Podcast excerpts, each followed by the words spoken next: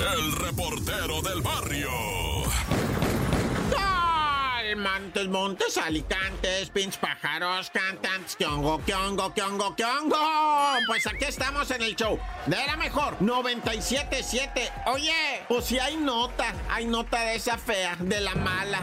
Pues empezamos primeramente, ¿verdad? Con un sujeto que fue detenido, que envenenaba con pollo a perritos ahí en el Estado de México. Este vato era pollero, por cierto, ¿eh? Y tenía preparado ahí en su cuchitril donde vendía su pollo pestilente, ¿verdad? Este cínico, sinvergüenza, asesino de perritos, tenía la sustancia ahí abajo. O sea, fíjate la peligrosidad, güey. El vato, siendo pollero, además envenenaba a los perros de por ahí del mercado. Y el vato tenía la sustancia, llámese, conózcase como venene, ¿verdad? O sea, va aparte bien, bien maníaco el vato, o sea, güey, bien, o sea, malabarista, ¿no? O sea, por arriba vendiendo el pollo a la doña, que deme una pechuga, bien, y por abajo, güey, cargando veneno el vato. O sea, bien peligroso ese rollo de... Es que sí se te va. Y, luego si estás tan loco, va, para tener veneno, para estar matando perros, pues a poco no se te va a ir de repente hay un movimiento macabro, si eres bien, quién sabe cómo va. Pero bueno, ya... Ejecutan a una, bueno, no a una, a un, a un este, o sea, cliente, ¿verdad? Es que se metieron allá en Nuevo León a asesinar el Choco. El Choco, no sé si sea el Chocorrol, ¿verdad? O el Chocolate, o el Chocomil, no sé cómo, o el Chocolomo, o cómo haya sido, ¿verdad? O el, el, el Choco Crispy también, podría ser. O el Chocotorro. Pero bueno, aquí no dice cuál de todos esos chocos, ¿verdad? Pero, pero este, si era el Choco, el Choco sí, pero se metieron a matarlo cuando estaba con el estilista, bueno, una mujer estilista, ¿verdad? Y, quedó en shock, quedó en shock, llegó la, la superioridad y la mujer seguía en el grito, acá y pues eh, la superioridad acá, eh, señorita, ya cálmela, o sea, cálmela ya, ¿no? Tampoco le vamos a decir supérelo, ya que estuvo usted en presencia de un evento traumatizante, ¿verdad? Entonces, pues sí se da quebrada de quedar acalambrada un ratón, pero malícela ya, doñilla, doñilla, y le decían, y seguía bien trabada la doña gritando, güey,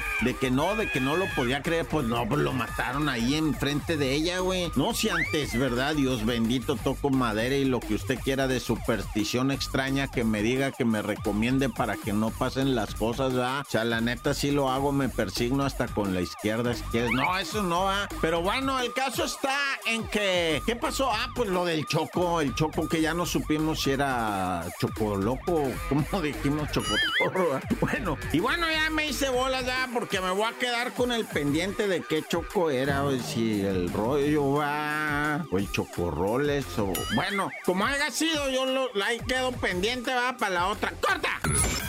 El reportero del barrio. Montes, Montes, Alicantes, Pintos. Oye, este es el show de la mejor 97.7. Vamos al.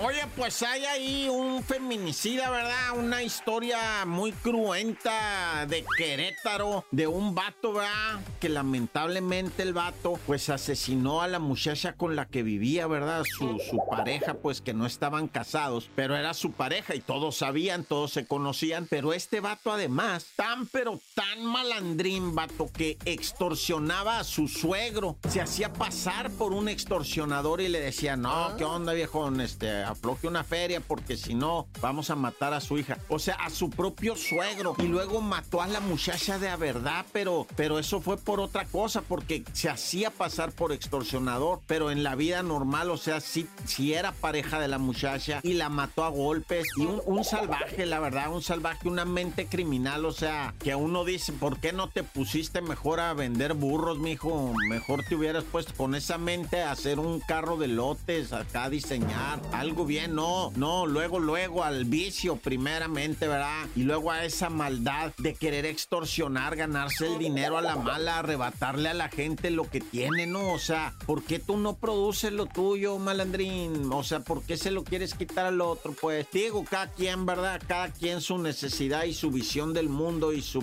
pensamiento de su justicia que tendrá, que pues cómo va a ser justo quitarle al que, bueno, como haya sido, ah, ya me puse a evangelizar aquí, tan tan, se acabó corta.